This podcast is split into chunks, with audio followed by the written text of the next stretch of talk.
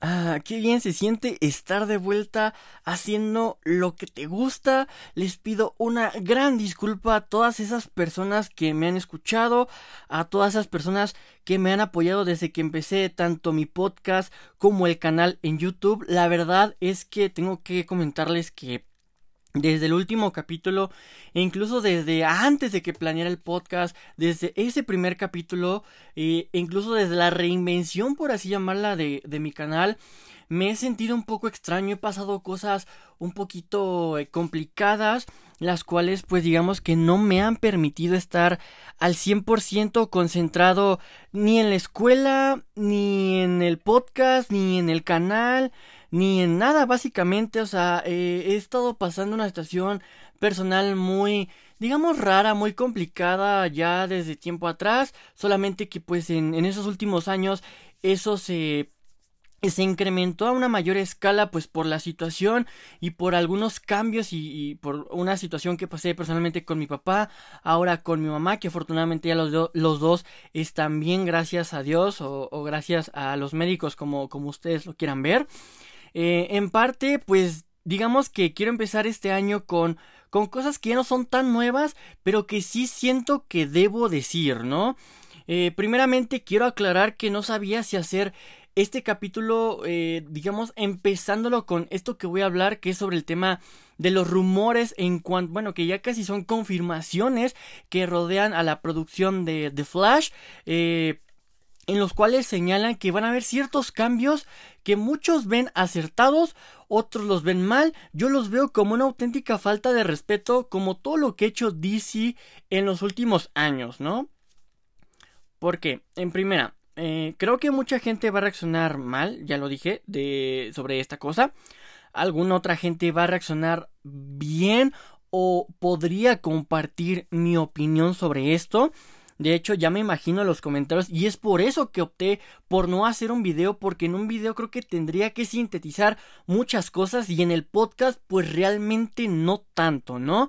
Al final del día es una opinión que es sobre un tema muy dividido, muy cuestionado, no tanto por DC, sino por eh, Warner en general, porque pues podríamos decir que es DC, pero pues es Warner porque viene siendo un mismo grupo, por así decirlo, ¿no? Como, como con Marvel sigue siendo Disney, a pesar de que veamos Marvel, a pesar de que veamos, no sé, Fox, que ahora es Star, cosas así que ahora son, eh, pues, un mismo, un mismo grupo, ¿no? Eh, pero ahorita llegamos como que a ese punto de, los errores que ha cometido tanto Warner como DC. Ahorita lo tocamos y voy a explicar como que el por qué, ¿no? Este, de ser cierto estos rumores, que básicamente ya casi todos los insiders del mundo que se dedican pues a esto básicamente, eh, ya lo dan como por un hecho y yo lo vería como una auténtica eh, falta de respeto tanto para Henry Cavill como para Ben Affleck. Es cierto, Ben Affleck en algún momento optó por hacerse un lado por diferentes situaciones ajenas en parte a él o que lo rodeaban a él, por así decirlo, cosas que no lo hacían sentir cómodo con respecto al personaje porque pues ya sabemos que de por sí todo lo que tiene todo lo que es Batman eh, y Spider-Man si no son actores reconocidos o así pues siempre va a haber un un este más bien si el fandom no está cómodo supuestamente o no está feliz con la elección de de esos actores que lo van a interpretar es como si ardiera Troya, ¿no? La realidad es que muchas veces eh, definimos un actor por una buena acción o por una mala acción o por una buena película o por otra una mala película entonces este seamos honestos eh, ellos no no tienen por qué rendirnos cuentas como tal a nosotros ¿por qué? porque a lo mejor viene de una mala película pero en todo su historial de carrera ha hecho grandes películas. Simplemente en esta película antes de, no sé, de Batman o Spider-Man, eh, el guion fue sumamente malo, fue sumamente flojo, el director no supo hacer bien las cosas, los escritores tampoco supieron hacer bien las cosas, entonces realmente no es tanto culpa del actor hacer una mala película, es que les dan cosas muy básicas o muy pobres que pues realmente ni siquiera el mejor actor puede manejar por así decirlo. Eh, lo único que puedo decir DC es que tus fans no se merecen esto tus fans se merecen que los escuches, que hagas algo bueno con sus mejores personajes, porque ok, ya vimos que con el Escuadrón Suicida trajiste un director capaz de entender a los personajes y de hacer esto, ¿no? Porque probablemente James Gunn hizo lo mismo con Guardianes de la Galaxia, un grupo que quizá para muchos no era muy conocido, pero que lo volvió muy popular y ahora es un grupo que es una alineación de superhéroes o de personajes que son muy queridos por la comunidad en Marvel. Bueno, la comunidad en general, por así llamarlo, ¿no? Este. Los rumores sería de que Flash eh, serviría como una especie de reboot de todo el universo de DC. Lo cual eso realmente era obvio y realmente no está tan mal. ¿Por qué? Porque DC, en su afán de competirle a Marvel, creo que ha hecho muchas cosas con las patas, ¿no?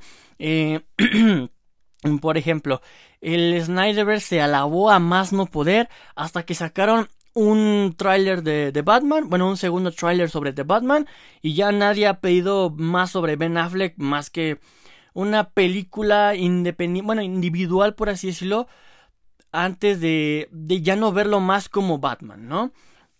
Este, uno creería que dices, ah, por fin van a hacer las cosas con Superman, por fin van a hacer un buen guion, eh, por fin van a hacer una buena película, porque el problema realmente no es Henry Cavill, el problema realmente son los escritores, lo mismo que ha pasado con Spider-Man eh, en el UCM, ¿no? Bueno, no tanto en el UCM, sino como que en sus películas individuales, por ejemplo en Homecoming, realmente creo que sigue una línea muy marcada en la cual... Eh, hay un progreso marcado en Civil War que en Homecoming como que se atrasa un poco, pero la misma película avanza dos pasos, pero la misma película se vuelve a atrasar un paso más y es como de, ok, ok, para hacer una primer película de Spider-Man en solitario en este nuevo universo, no está tan mal, tampoco es perfecta, sí tiene cosas muy buenas, pero tampoco es un desperdicio. Luego viene Infinity War y Endgame y eh, el personaje eh, tiene ciertos elementos eh, ya que necesitaba para forjarse como buen personaje o como buen superhéroe, ¿no? ¿Qué pasa? Que después viene eh, lejos de casa y todo esto que se eh, diseñó, que se abarcó, por así que se desarrolló, por así llamarlo, en estas dos películas, lo tira por la borda, lo tira de una manera absurda por la basura, ¿no? Este, bueno, uno pensará que el que pues ya se van a hacer las cosas bien tanto con Superman como con Batman, que tal vez podríamos ver a Batfleck en solitario, que quizás el Snyderverse podría revivir, pero creo que ya han dejado básicamente muy en claro que eso no va a pasar, eh, lo cual se me hace ridículo porque pues a diferencia de, de la gente que pide de espectacular Spider-Man una tercera temporada, eso sí va a ser muy imposible porque mm, Disney no va a soltar los, los derechos de Spider-Man en la televisión así como así.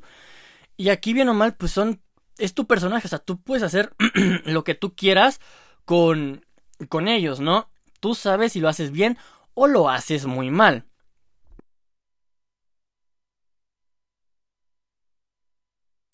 Una disculpa. eh, pero no. Según rumores resulta que sí habrá reboot, pero sin Henry Cavill y sin Ben Affleck. Y ahora... Eh, pongámoslo así. Eh, hay indicios de que pueda pasar lo mismo que en su momento llegó a pasar con Robert Pattinson. Sí, pero no. Mm, ¿Por qué sí? Porque realmente, a ver, Batgirl y. y Supergirl son personajes que queremos ver en la gran pantalla. Pero no nos hagamos eh, estúpidos. La popularidad que ha tenido Supergirl ha sido gracias a la serie, ha sido gracias a Melissa Benoist, más que por otra cosa. Porque, seamos honestos, más allá de que si algún sector de la gente le interesó o quiso ver más de la serie, mayor parte de esa gente que ve la serie es porque quiere seguir viendo a Melissa Benoist, quiere seguir viendo a otros personajes más que por la serie como tal en general, porque la serie cometió el mismo error que cometió Arrow, que cometió Flash, que, que cometió a lo mejor quizá Legends of Tomorrow, aunque quizás se salva porque realmente nunca se tomó en serio a sí misma, por así decirlo, ¿no? Creo que es la única serie que no podríamos eh, catalogar como mala, o como buena, o como excelente, o como lo que quieran, porque la misma serie no se toma tan en serio a sus personajes. Entonces creo que eso se salvó un poquito.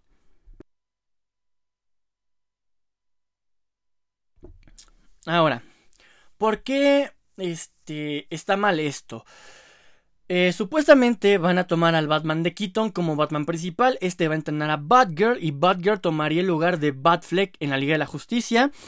Lo mismo que Supergirl, bueno, con Cavill, pues sí, ya lo mandaron a la fregada. De hecho, qué mala onda que lo, que lo despidieran en su propio cumpleaños, ¿no? O sea, eso sí es muy ojete por, por parte de, de cualquier persona. No solo de DC, sino que es muy ojete por cualquier, en cualquier situación. Este, ahora, ¿cuál es el problema que yo traigo con Batgirl? Y es que de todos los posibles, de todas las posibles actrices, de todas las posibles este, opciones que tenías, se te escoges a la que no tiene básicamente nada de historial en, en el mundo de, de la televisión o del cine, por así decirlo, ¿no? Eh, a ver, tienes a Leslie Grace, ¿no? Que esa fue la seleccionada y es como de, como, ¿por qué? ¿Por qué carajos? O sea, creo que aquí podemos decir, nunca te pido nada, sin embargo, me conformo con lo que me das. Ahora te pedía por lo menos algo que valiera la pena, algo decente, y me das algo que nadie pidió en la vida. O sea, Leslie Grace tiene supuestamente música, que de todas sus canciones yo solamente he escuchado suave, lo cual eso no es culpa de ella, pero en cuanto a televisión o a películas, solamente tiene como una y ya. Y ni siquiera la he visto como decir si es buena o mala. Simplemente digo, ok, está bien, tú sabes por qué lo haces. Si te sale el chistecito, qué bien. Y si no, ¿qué vas a hacer? Reiniciar todo, porque ese ya es, ya es costumbre de DC hacerlo en cómics, en películas animadas y ahora en live action, ¿no? Pero a ver, tenías a Isabela Merced, a Zoe Deutsch, a Haley Lou Richardson, eh, de rumores a Jenna Malone, a Kaya Escodelario, que es la no sé si lo pronuncié bien, pero es la, la chica que sale en, Maze Runner.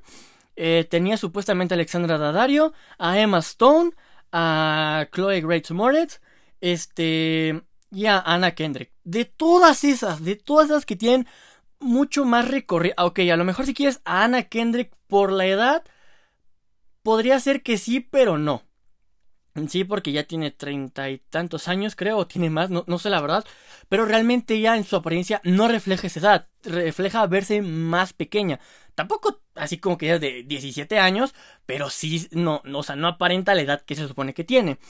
Con Chloe, lo mismo. Con Emma Stone, lo mismo. Con Alexandra Daddario, lo mismo. Con Kaya, lo mismo. Con Zoe, lo mismo. Con Isabela Merced es la más joven de todas las que tenías casteadas, creo yo, porque tiene 19 años, 20 años. Y se te ocurre traer a... No sé si la peor opción, pero si vemos el, el, historial o todas las posibles actrices que se rumoreaban y que después fueron casteadas de verdad, dices, pues es que esta es la peor opción, ¿no? O sea, mucha gente quería a Emma Stone, mucha gente quería también creo a Anna Kendrick, a Zoe, eh, dices, ¿por qué escoges a Leslie Grace? O sea, algo extraordinario tuvo que hacer como para que fuera Batgirl y tomaras eh, pues estas decisiones, ¿no? O sea, de, de, todo lo que, lo que estamos eh, escuchando, que son rumores, espero que al final tanto Andy Muschietti como su hermana nos caen en el hocico y digan, no, esto no va a pasar. O sea, sí va a haber un reboot, pero con estas cosas y así. Ojalá, porque creo que, creo que los fanáticos de DC de corazón no se merecen que se les falte el respeto de esta manera. ¿Sí? Esa es una realidad. De Leslie Grace, su filmografía es In the Haste, en el barrio, que es como un drama musical. O sea, es básicamente como Tic Tic Boom de Andrew Garfield, pero en drama.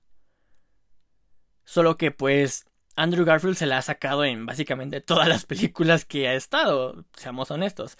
Más allá de si The Amazing Spider-Man 2 es buena o mala, la forma en cómo interpretó al personaje es de otro nivel. La verdad, su, eh, su, su forma de moverse es espectacular. O sea, su lenguaje corporal es fantástico. Aquí, pues, no lo sé. No sé realmente qué haya pasado. Creo que ni siquiera es la protagonista o no lo sé. O sea, hay, tengo que ver esa, esa película.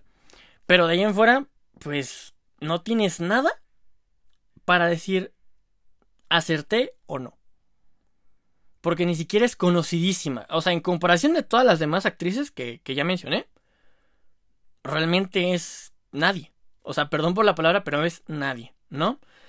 Y si vas a hacer lo que los rumores según dicen que vas a hacer, te van a linchar hasta por donde no, de verdad. O sea, más allá de cualquier cosa, te van a linchar hasta por donde no. Yo lo único que sí le pido a DC es que por favor no se le ocurra tocar para nada a Battinson. Es gracioso, la película todavía no sale y mucha gente ya lo está defendiendo a tope. Bueno, les ha caído el hocico con los trailers, la verdad. Eh, de verdad, espero que no toquen a su personaje, pero para nada. O sea, que no toquen su versión para nada. Si la, la van a mantener como fuera del DC, eh, bueno, del universo cinematográfico de DC, bien. Pero no la toques, no se te ocurra hacer nada. Y es más, yo creo que si en algún punto la quieres, este, no sé, supongamos que este tema de que Batgirl es la, va a ser la principal y va a tomar el lugar de Batfleck no te funciona, aplicas la de Flash, esto no pasó y metes a Battinson como el Batman eh, original, definitivo, como le quieras llamar, y no pasa nada. La gente te lo aplaude, te lo aseguro, pero pues a ver qué hace Batgirl. Porque para empezar, Batgirl va a salir en HBO Max. ¿Sí? Este... Y casi todas las grandes películas que podríamos esperar para, para, para, pues... Aunque viéndolo bien, creo que es una especie de estrategia por si ese proyecto no llega a funcionar al 100%. Sí, de cierta manera, pues que no les pegue tanto en el cine, porque claramente si les traes en, en, plataforma, pues no te va a pegar mucho. Bueno, no te va a pegar en comparación si las traes en el cine y no va nadie a verla. Porque a lo mejor la gente sí va a verla porque el personaje interesa, no tanto por la actriz, porque el personaje interesa. Porque la actriz, pues, es nadie, realmente. O sea, en comparación de, las actrices que tenían en lista de que se supone que estaban casteando, no es nadie. ¿No?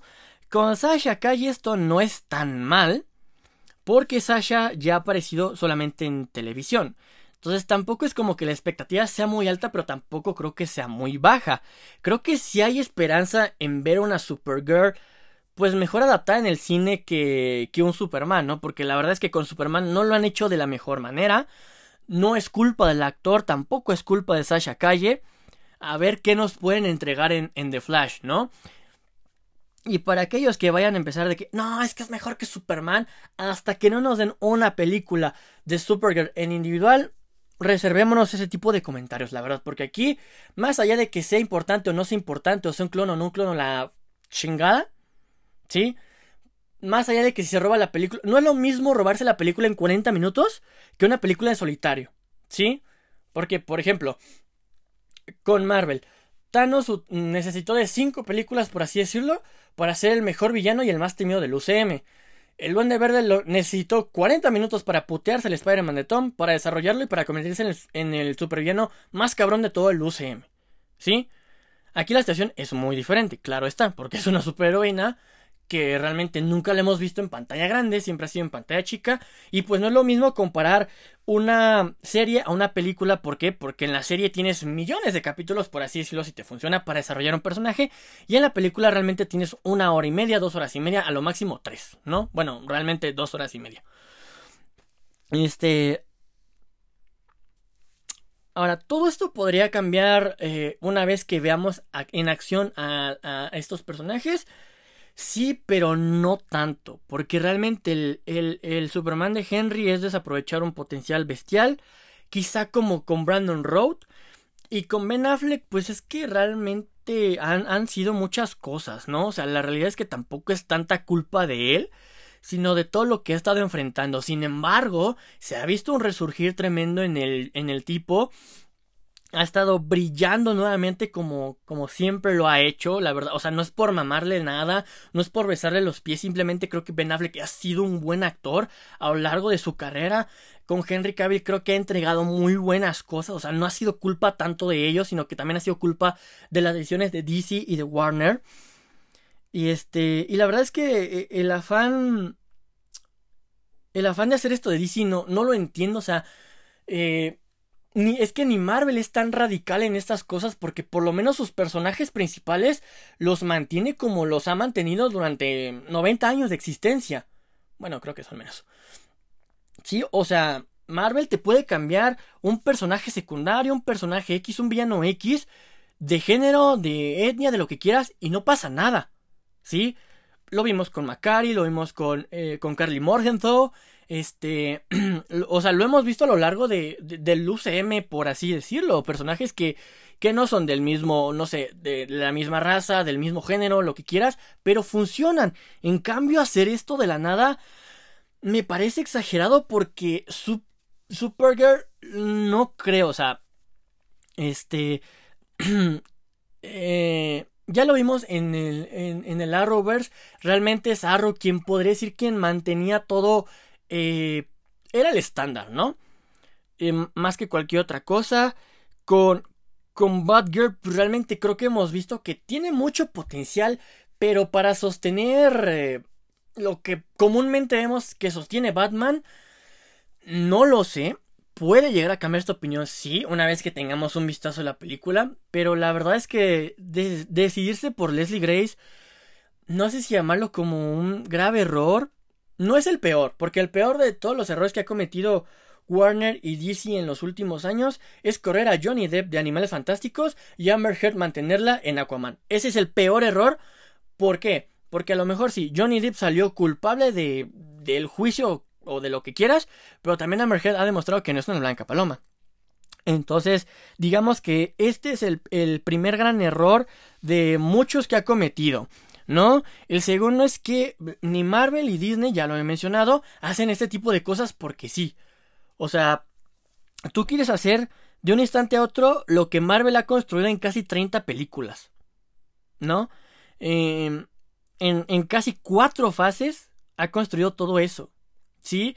Me es que las películas de, de DC han sido más taquilleras que la chingada, que no sé qué. Güey, toda la vida, desde que yo tengo uso de razón y memoria, ha sido Superman, Batman y tan tan. En el cine. A lo mejor en películas animadas ya ha sido La Mujer Maravilla, Linterna Verde, Flash, la chingada. Pero en el cine siempre han sido Batman y Superman.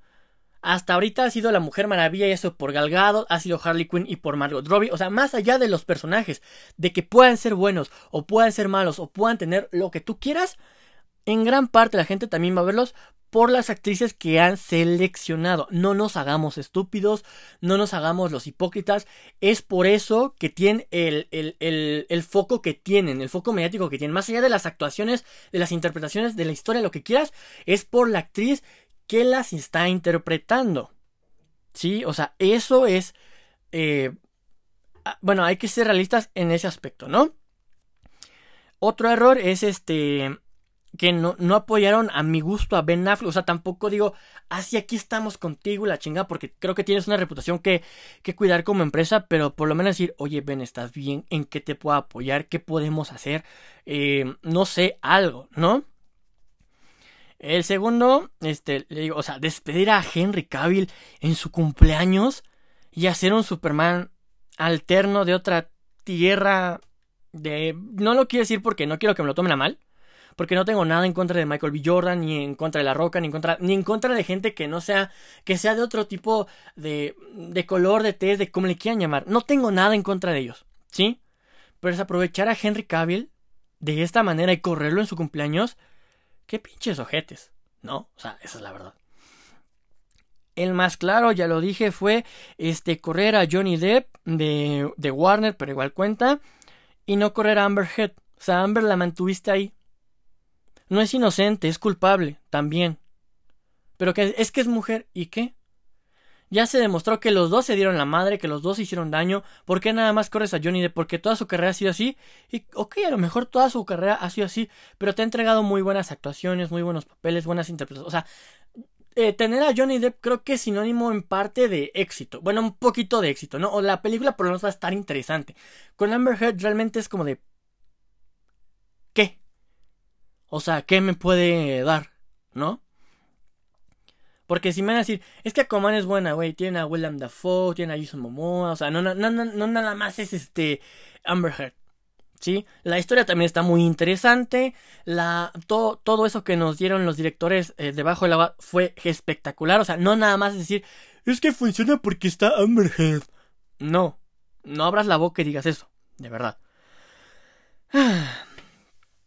Y sí, le puedo decir a DC, ¿Qué huevos tan chiquitos tienes para correr nada más a uno y no a los dos cuando ambos son culpables, no? Siendo honesto, eh, los fans de Warner, los fans de DC no se merecen este tipo de, de cosas, este tipo de burlas, por así decirlo, porque son burlas. Si se llegan a confirmar, o sea, es una burla total, no más allá de cualquier cosa. Este, porque la verdad es que se han pedido eh, películas de personajes quizá más interesantes como Satana, como Blue Beetle, como el Doctor Destino.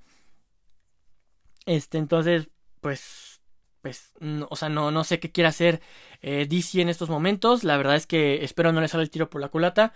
O por respeto a los fans, espero que les entreguen algo decente en los próximos años. Que no sea de Batman, porque de Batman, de Batman la va a romper. Pero de ahí en fuera, pues, no, no me parece, no me parece lógico que estén haciendo o que estén diciendo este tipo de cosas cuando la popularidad, por ejemplo, de Supergirl se debe a, Melissa Benoist. En los últimos 6 años, 5 años ha sido por Melissa, por Supergirl de, de la Rovers. Lo mismo pasa con la Mujer Maravilla, lo mismo pasa con Harley Quinn y Margot Robbie.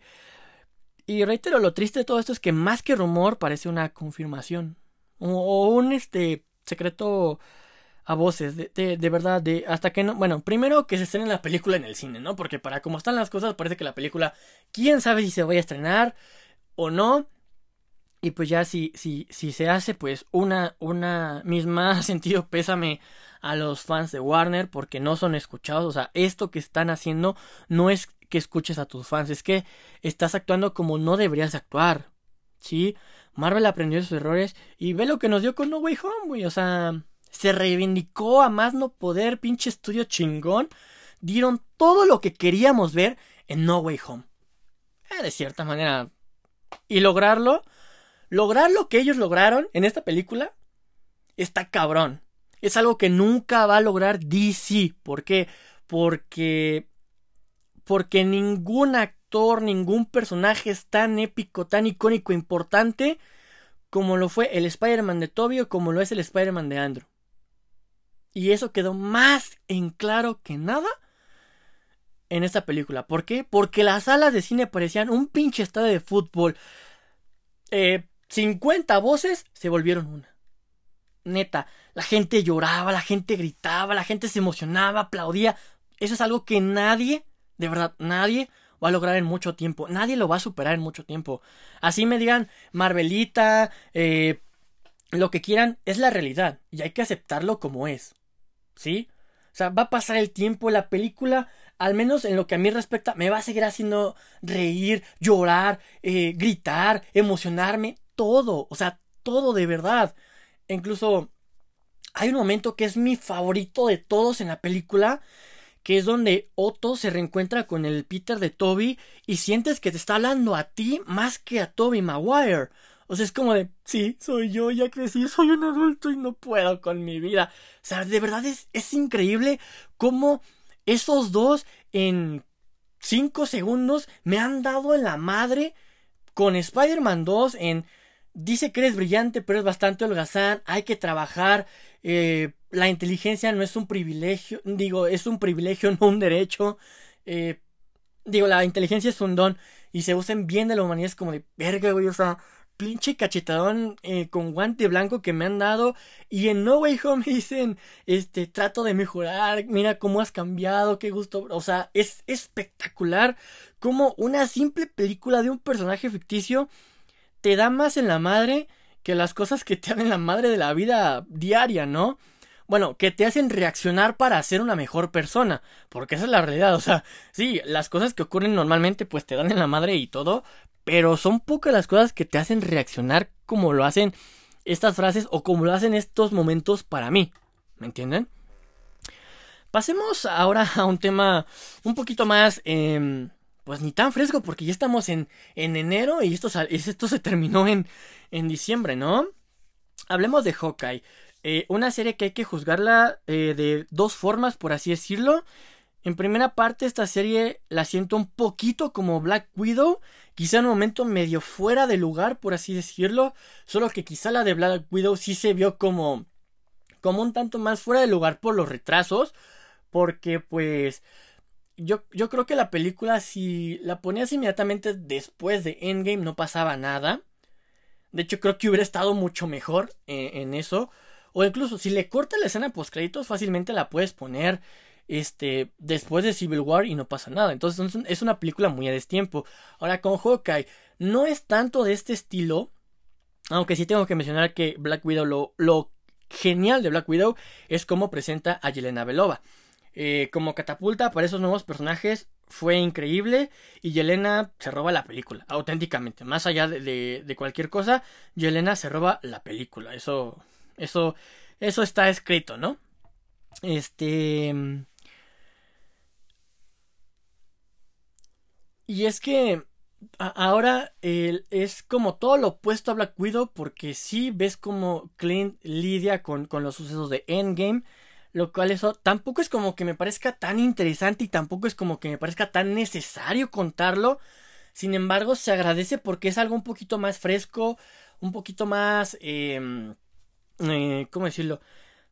Más a lo que comúnmente veíamos, pero tampoco tan... Em, tan triste o tan... de forma tan apagada o tan seca, por así decirlo. Eh, reitero, y si lo vemos como lo mismo que hizo Black Widow con Yelena, Aquí mis respetos para Kate Bishop, ¿eh? Haley Stenfield es perfecta, o sea, me... De por sí estaba enamorado de esa niña desde que salió en los juegos de, de Ender.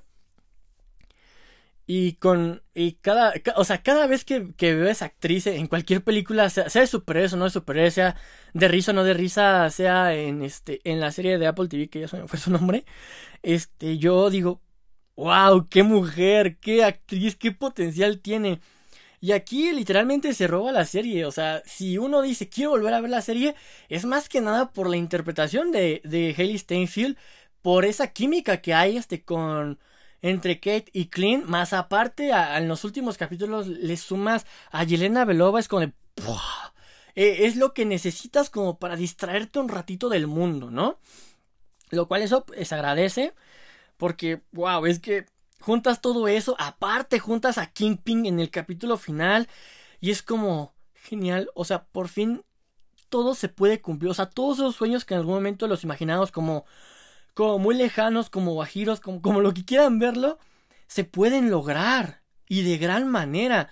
Marvel lo tiene todo con, con las series, o sea, a lo mejor ya no con Iron Man, no con el Cap o con los originales, pero sí con estos nuevos eh, personajes, sí con los Vengadores, con Spider-Man tiene muchísimo futuro. O sea, así como me diste tres, tres este, películas, me vas a dar seis. Y así como me das seis, creo que me puedes dar doce así de sencillo. Porque, porque ok, ya vimos esta parte de, de Spider-Man. Aquí la vemos quizá en mayor escala, más extensa que lo habíamos visto con la saga de Raimi, con la saga de, de, Amazing. Ahora queremos ver esa etapa universitaria, posteriormente esa etapa post-universidad, que es donde las historias más, no sé si crudas, pero sí más duras, pueden llegar a existir. Ahora, el mayor problema que yo le vi a la serie es que fue opacada por Spider-Man No Way Home. Y es que, güey, o sea, ¿cómo se te ocurre transmitirla el 24 de noviembre y la terminas el 22 de diciembre. O sea, dude, la atención estaba más que nada en Spider-Man No Way Home que en cualquier otra cosa. O sea, así me pongas a Haley Steinfeld, así me pongas a Yelena, así me pongas, perdón, a Florence Pugh, al que sea, mi atención va a estar más con Spider-Man No Way Home. Esa es la realidad. O sea, indirectamente competiste con alguien que no debiste competir y de cierta manera terminaste pagando las consecuencias porque a diferencia de todas las otras series fue la que menos números tuvo. Sin embargo, se mantuvo. O sea, ten en cuenta que ninguna de las otras series compitió indirectamente o directamente, como lo quieran ver, con una película de Spider-Man o con Spider-Man No Way Home o con una película grande. O sea, nada. En cambio, esta pues sí lo hizo porque se ambientaba en la Navidad y pues se va a ver medio raro que saliera ahorita en enero, ¿no? Pero en fin, al igual que, que, Black Widow, este hay que verla, reitero, de dos maneras, ya, ya lo había mencionado antes. Una como serio película que nos habla del personaje, aquí nos habló un poco más, que creo que a lo mejor sí fue necesario, creo que sencillamente lo podías haber saltado sin ningún problema. Este, porque realmente como que la historia ya no te da, o sea, sí te da para conocer un poquito más sobre Clint, pero no como uno pensaría, porque uno diría, pues al ser una serie de Hawkeye y más allá de conocer a Kate Bishop y lo que tú quieras, me gustaría ver cómo se inició en Shield y todo eso, o sea, sus orígenes, ¿no? Si lo hiciste con Black Widow a medias, ¿por qué no hacerlo en una serie que pues te dan más para desarrollar al personaje, ¿no? Para meter ese tipo de cosas. Y más cuando las series son de 40 50 minutos cada, cada capítulo. Segundo, como catapulta o introducción a nuevos personajes para futuros proyectos, cosa que las últimas series han hecho bastante bien. Este, y si hablo de películas, pues la que se roba el, podio es, es, Yelena, ¿no? Es Black Widow porque, pues, a pesar de que la película se trataba más como de Natasha, sí de introducir a Yelena, pero más como de la vida pasada de Natasha y sus fantasmas, eh, es Yelena quien se termina robando el show. Al igual que aquí, este, pues, realmente, aquí se lo roba Kate Bishop, eh, pues, complementa a su mamá, Jack, Kingpin, Yelena, Clint, o sea, realmente como que todos los personajes se unieron y nos dieron esto grandioso. Así más allá de que, de que Haley, wow, se la, se la voló con, con Kate Bishop. O sea, desde el minuto uno te agrada la niña. Al minuto dos ya estás enamoradísimo de ella. Al minuto tres ya la quieres, ya quieres que sea tu novia. Al minuto cuatro ya estás dispuesto a hacer hasta lo que no por esa niña. Así de sencillo. No cosas que realmente o comúnmente no solemos ver tan fácil en otros personajes o en otras series. ¿Por qué? Lo hemos visto en series como How I Met Your Mother, donde se supone que debes conectar con Ted por una cosa o por otra. Yo en ningún momento logré conectar con Ted. De hecho, Ted Mosby es mi personaje más despreciable, que más me cae mal, el más asqueroso para mí. Y el que se termina robando el show, pues fue Barney. Sí, o sea, esa es la realidad. Y fue el que peor trataron de cierta manera, ¿ok? Sí le diste su lección con el tema de, de las mujeres, pero pues, también dale su premio, ¿no? O sea, él, él aprendió, lo, lo, hizo de gran manera y este, creo que también merece su premio, ¿no? Si Ted, que fue un maldito arrogante la mayor parte de las películas y un pinche sabloto de, no, no, no, yo estoy bien, tú estás mal y así está, y así es como debe ser, ¿no? ¿Por qué Barney no? Barney maduró, o sea, fue un personaje que se introdujo de una buena manera, pero que fue madurando, fue creciendo y que merecía un final decente, ¿no? Pero bueno, eso es lo que tengo que decir de Hawkeye. Una gran serie que terminó siendo opacada por Spider-Man. Pero dices, mijo, ¿cómo se te ocurre competir con Spider-Man? A lo mejor si la serie la sacabas en octubre, no pasaba nada. O si la sacabas a principios de noviembre, tampoco pasaba absolutamente nada. De verdad, nada. Y ahora sí, amigos, vayámonos al, al premio gordo. A lo más importante de esto. Y es la opinión más extendida de Spider-Man No Way Home. Y es que les voy a subir un video a mi canal de hecho, ya cambiamos el canal. I'm not Spider Fan. Así se va a llamar el canal. No sé ni siquiera por qué opté por ponerle ese nombre. La realidad es que me gustó el nombre y se lo quise dejar. Y de hecho ya está, ya está creamos un nuevo intro con, según yo quería meter lo que a mí más me gusta, donde predeterminarán mis seres favoritos, a lo cual dije, pues ok, son Spider-Man y, y, Batman, ¿no? Ahorita, de, digamos que ya que salga la película, lo quiero rediseñar porque hay una escena que es la parte principal como de del intro, que pues al ser de No Way Home, obviamente eh, se va a ver muy mal. Sin embargo, me gustó cómo se ve el intro y ya les voy a subir eh, próximamente la nueva este, reseña de Spider-Man No Way Home. Después les voy a hacer un video sobre el, Spider-Man del UCM, de mi opinión en general.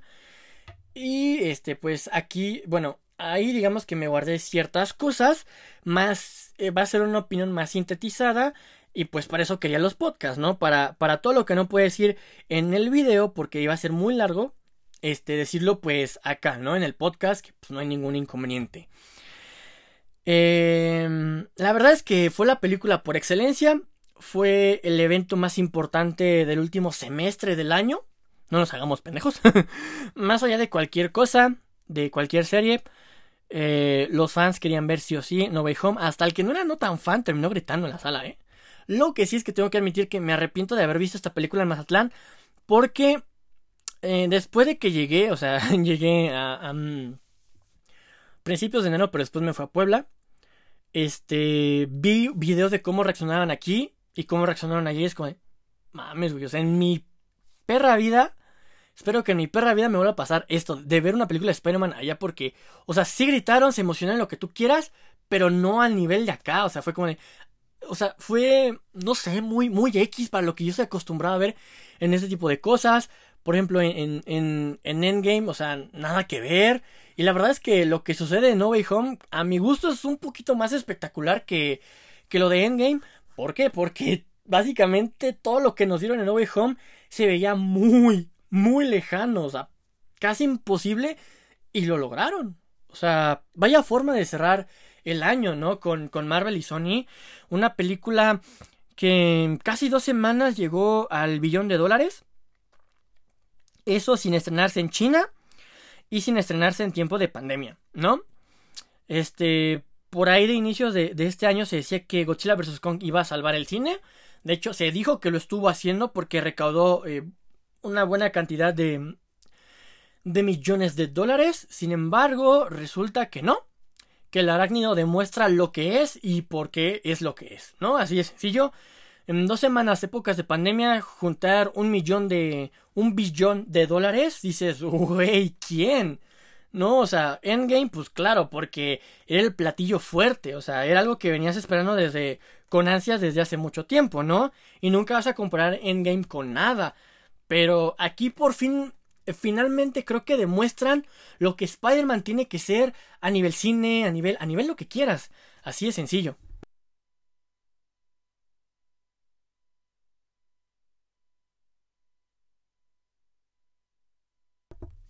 Una película que es fanservice puro, más allá de cualquier cosa, pero es un fanservice que, que se agradece, que se valora, logra su cometido que para mí fue después de No Way Home, eh, después, perdón, de Far From Home, logra su cometido porque tenía una tarea muy grande, que era este, reivindicarse con los fans por lo que pasó en la secuela.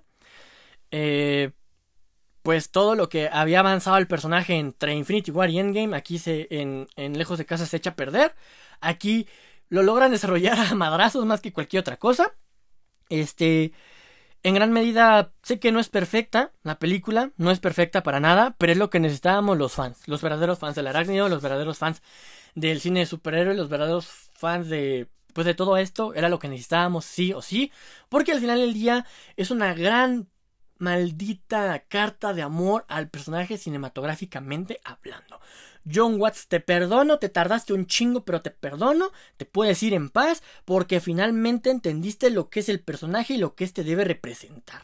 ¿Es perfecta para los fans? Sí, porque cumple los mejores sueños de cualquiera realmente. A lo mejor algunas cosas como que se desaprovecharon. Por ejemplo, el cameo de Charlie Cox. Yo lo hubiera, eh, no sé, extendido a otras cosas. La verdad, pero me voy satisfecho con eso. Este, y es que hay, la aparición de Toby y la vuelta de Andrew realmente se veían muy lejanas, realmente se veían nada más en tus mejores sueños, en tus sueños más húmedos, bro.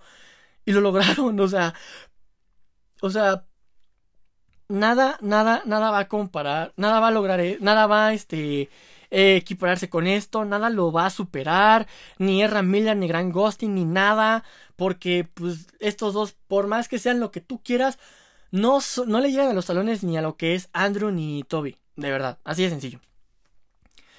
Este. Hay tres cosas que no, que no me gustaron. Uno es que la película creo yo que pudo haber durado más de tres horas. Fácilmente. Dos. Eh, que faltaron muchas cosas por mostrar. Eh, tres. Este, la muerte de la tía May no la sentí para nada. O sea, sabes que te tiene que doler porque es la tía May.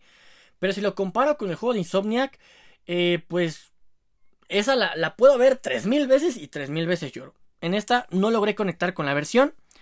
Además de que la mítica frase este, que la diga la tía May se me hace una falta de respeto al tío Ben.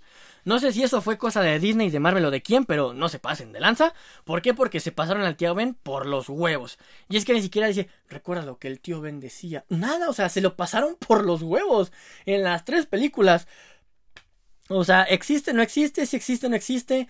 ¿Es importante el tío Ben para Peter o no? O sea, díganlo así de sencillo, ¿no? Este, la actitud del Exo tampoco me gustó mucho.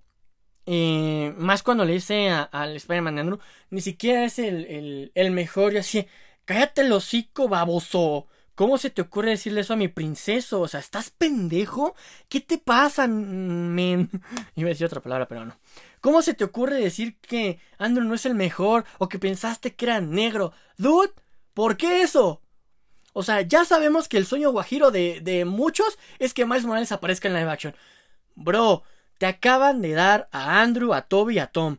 Con Tom tienes tres películas más. Con Andrew fácilmente tienes otras dos más. Con Toby a lo mejor otras dos más. ¿Para qué quieres a Miles Morales cuando tienes a estos tres dioses? ¿Sí? O sea, ¿para qué? Es echar a perder un personaje. Eh, bueno, es, O sea, déjalo en, en, caricaturas y no hay problema. Ya, tan, tan. Así de sencillo, ¿no? Este. y, la verdad, eso que dijo Electro al, Spider-Man de Andrews y es de, agárrenme que yo sí lo mato, ese hijo de la chingada, porque no manches, o sea, decirle eso se pasó de lanza, ¿eh? Además de que es como de, güey, tú ni deberías estar en esa película porque tú ni sabes que Peter Parker es Spider-Man, baboso. O sea, no chingues.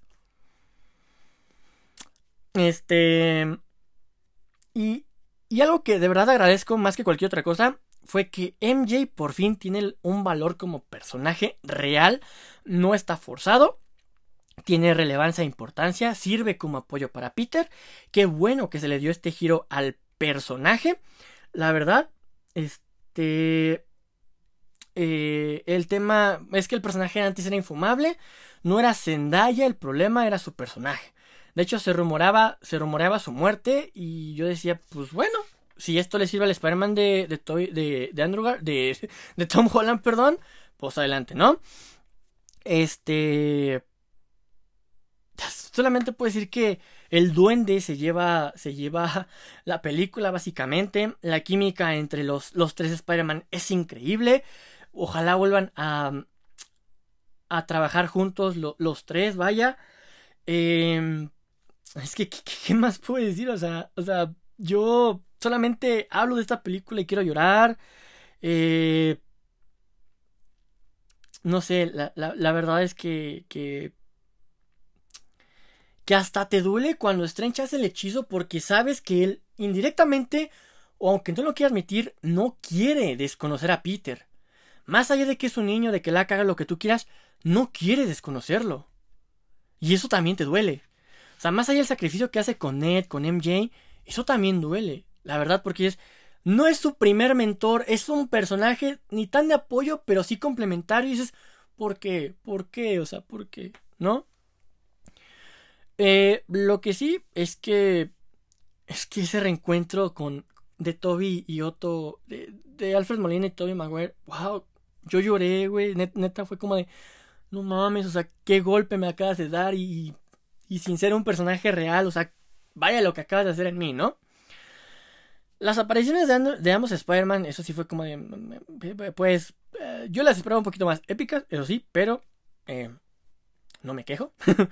Eh, y cuando pensaba que me iban a dar un, un, final calmado, como lo habían hecho en, en Homecoming, en Spider-Man 2, la película te dice, cállate los hocico, pendejo. ¿Quieres un balanceo final con un traje final épico? Ahí te va. Y nos regalan el que para mí ya es el mejor traje en live action. O sea, literalmente es una calca del cómic.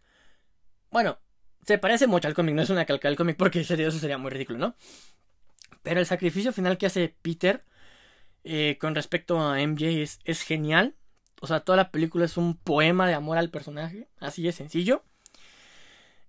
Y ese traje final y ese balanceo final, ah, creo que pudo estar mejor, pero pues, me conformo. De hecho, hay partes en las que dice, de hecho, hay un edit que ya hemos hecho muchas personas, donde Marvel deja de temerle al éxito y ponemos la escena final de Hawkeye, el, sí, el, enfrentamiento final, con ese épico balanceo y queda perfecto, ¿eh? o sea, queda perfecto, sencillamente. Dices, ¿por qué? ¿Por qué le tienes miedo al éxito? No pasaba nada, ok, ya a lo mejor Sony no lo quería o lo que tú quieras, pero hubiera quedado de huevos que al menos en Hawkeye una parte de ese balanceo final o así indirectamente algo se viera. Creo que hubiera quedado muy genial. Pero bueno amigos, hasta aquí este podcast. Una disculpa, prometo estar ya más activo, prometo ya traer más cosas, cosas diferentes. Vamos a seguir hablando de, pues, de los rumores, de las cosas que, que, han salido. Y también prometo estar más activo con respecto a, a los videos. Gracias por el apoyo, espero que, que sigan así. Y nosotros vemos hasta el siguiente capítulo. Bienvenidos a la temporada 2 amigos. Hasta la próxima.